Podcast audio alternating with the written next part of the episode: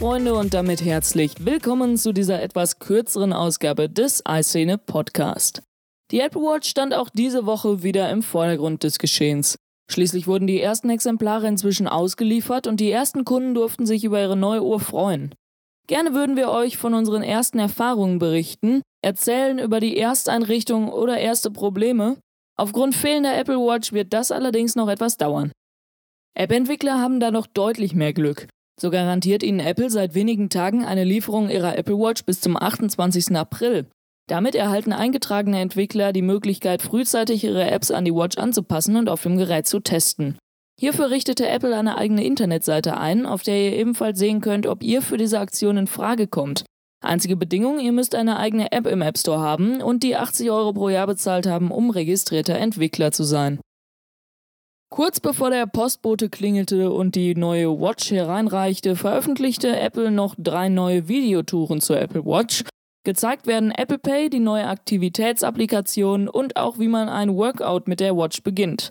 Für alle, die noch warten müssen, sicher klasse, um die Zeit zu überbrücken. Ein YouTube-Video von PhoneFox zeigt die Apple Watch im ultimativen Wassertest. Als erstes sieht man, wie die Watch mit zum Duschen genommen wird, erst nur leicht abgeduscht, dann in einen Wassereimer gelegt und schließlich mit ins Schwimmbad genommen wird. Das erstaunliche Ergebnis, sogar nach 15 Minuten im Pool lässt sich die Watch ohne Probleme bedienen. Unter Wasser selbstverständlich schlechter, da der kapazitive Touchscreen durch das Wasser nicht reagieren kann.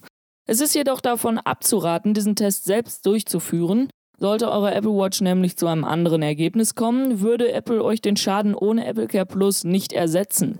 Auch vertragen nur die wenigsten Armbänder Feuchtigkeit, bei den Lederbändern ist von Wasserkontakt sogar ausdrücklich abzuraten. Ein weiteres Video entdeckte die iScene-Redaktion bei den Kollegen von CNET. Auch hier wurde die Apple Watch auf Herz und Nieren getestet, jedoch nicht beim Schwimmen, sondern im Küchengebrauch.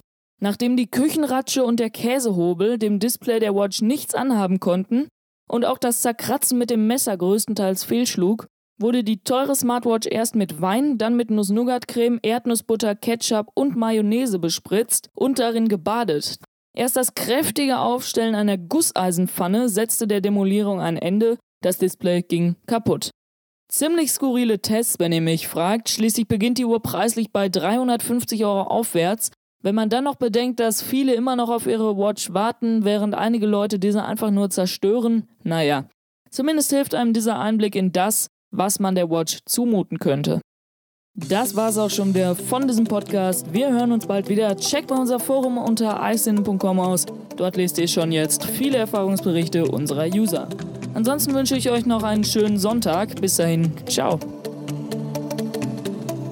Mehr Informationen zu diesem Podcast oder auch tägliche News findest du online unter isin.com. Wir freuen uns auf dich.